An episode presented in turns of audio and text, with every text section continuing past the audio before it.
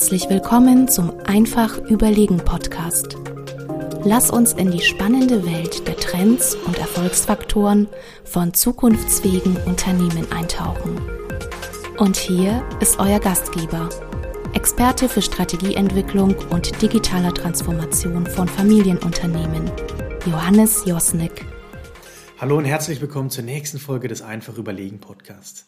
Heute habe ich eine Folge dabei, ja, die hochaktuell ist und die uns sicherlich auch die nächsten Jahre auch noch beschäftigen wird. Lasst uns heute einfach mal überlegen, was wäre, wenn nur noch nachhaltige Unternehmen operativ tätig sein dürften. Also wenn Unternehmen, die nicht nachhaltig sind, überhaupt nicht mehr am Markt sein könnten.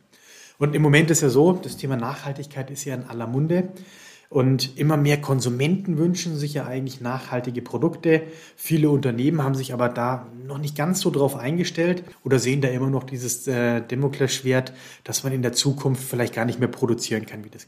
Und um das Thema auch rund zu beleuchten, habe ich meine Kollegin Kim Verbakel mit dabei. Kim, hallo. Hallo Johannes. Ja, lass uns doch mal auf das Thema nachhaltige Unternehmen schauen. Definitiv wird ja das Thema Nachhaltigkeit immer wichtiger, auch für die Wettbewerbsfähigkeit von Unternehmen. Aber was genau ist denn aus deiner Sicht Nachhaltigkeit? Ja, Nachhaltigkeit basiert ja auf den drei Säulen Ökologie, Wirtschaft und Soziales. Und nachhaltige Unternehmensführung heißt also für mich, ökologische, wirtschaftliche und soziale Ziele in Einklang zu bringen. Und CSR, Corporate Social Responsibility, ist der internationale Begriff dazu, den, den die meisten ja auch kennen. Ein Unternehmen muss für mich heute sichtbar machen, dass es äh, gesellschaftliche Verantwortung übernimmt. Das ist für mich der, die Hauptintention bei dem Thema Nachhaltigkeit und auch das Ziel. Nachhaltigkeit sollte aber gleichzeitig keine Inszenierung oder keine Markenkampagne sein, also Stichwort Greenwashing, das sollte man vermeiden, sondern es muss ein ehrliches, glaubwürdiges, äh, verantwortliches Handeln eines Unternehmens sein.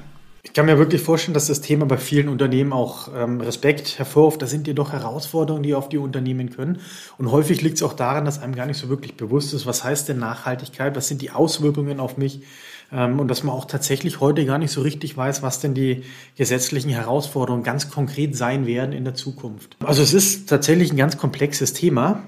Aber in meinen Augen müssen sich genau deswegen Unternehmen dafür die Zeit nehmen. Sie müssen das Thema Nachhaltigkeit an erste Stelle stellen, weil es wird ein Thema sein, was jedes Unternehmen uneingeschränkt in Deutschland betreffen wird.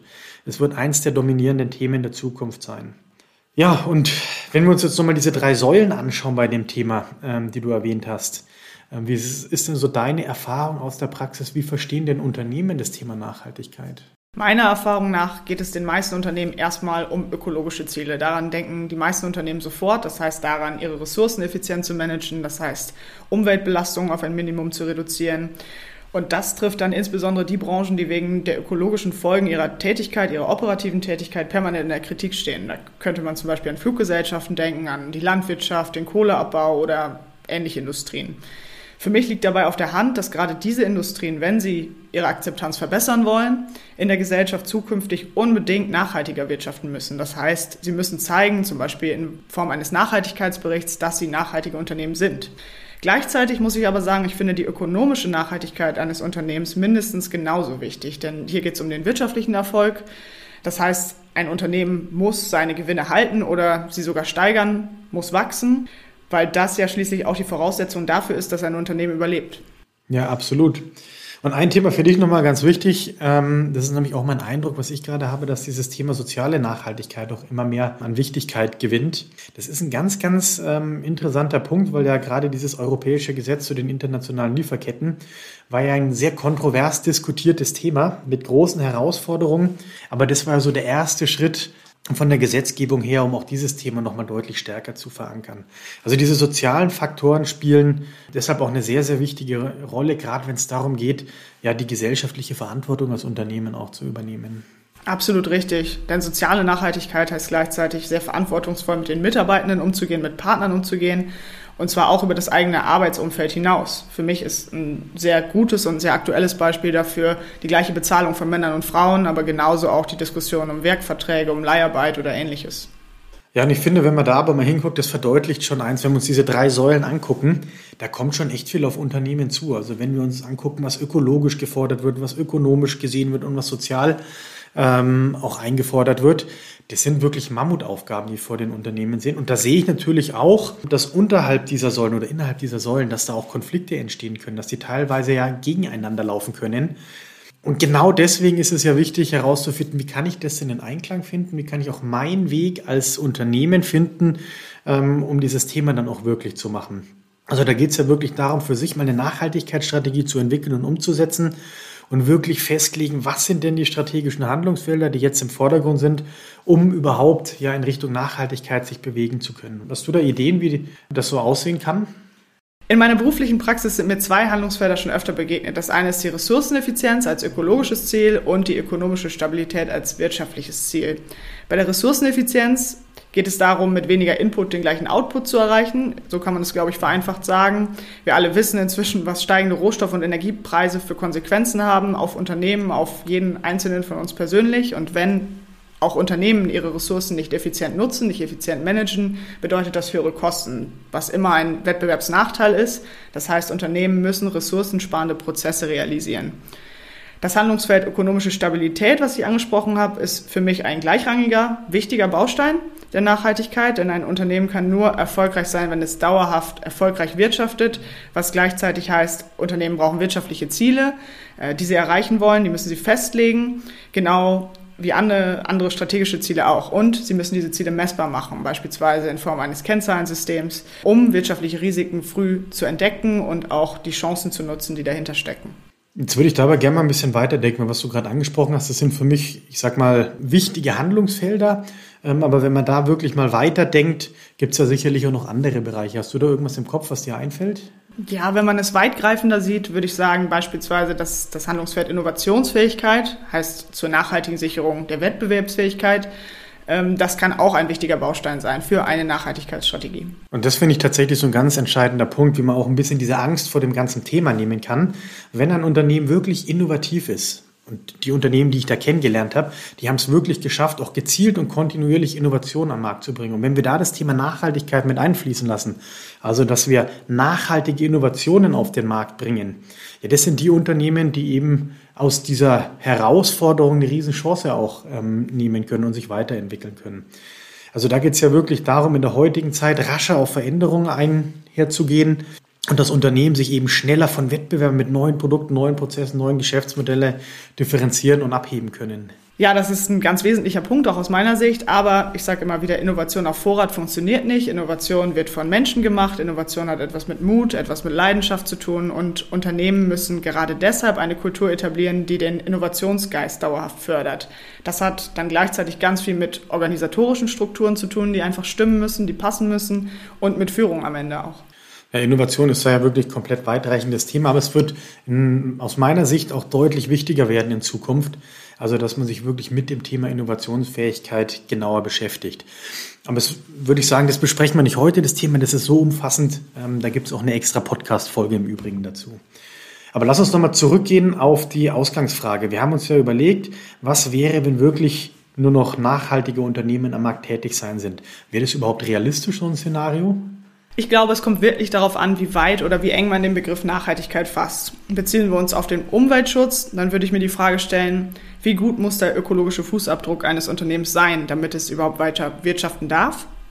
Und dann stellt sich die Frage, ob gewisse Branchen oder Industrien überhaupt in der Lage wären, den notwendigen Fußabdruck, den man definiert, zu erreichen. Oder würde das gleichzeitig bedeuten, dass gewisse Industrien dann gänzlich vom Markt verschwinden würden, schon allein, weil ihnen das Geld fehlt, ihre Produktionsprozesse beispielsweise hin zu nachhaltigen Produktionsprozessen zu verändern? Ja, das ist tatsächlich ein ganz spannender Punkt. Da gibt es ja ganz viele Beispiele. Lass uns mal nur mal auf die Textilindustrie gucken. Also Bekleidung, Fast Fashion, ähm, Haushaltstextilien, alles was dazugehört.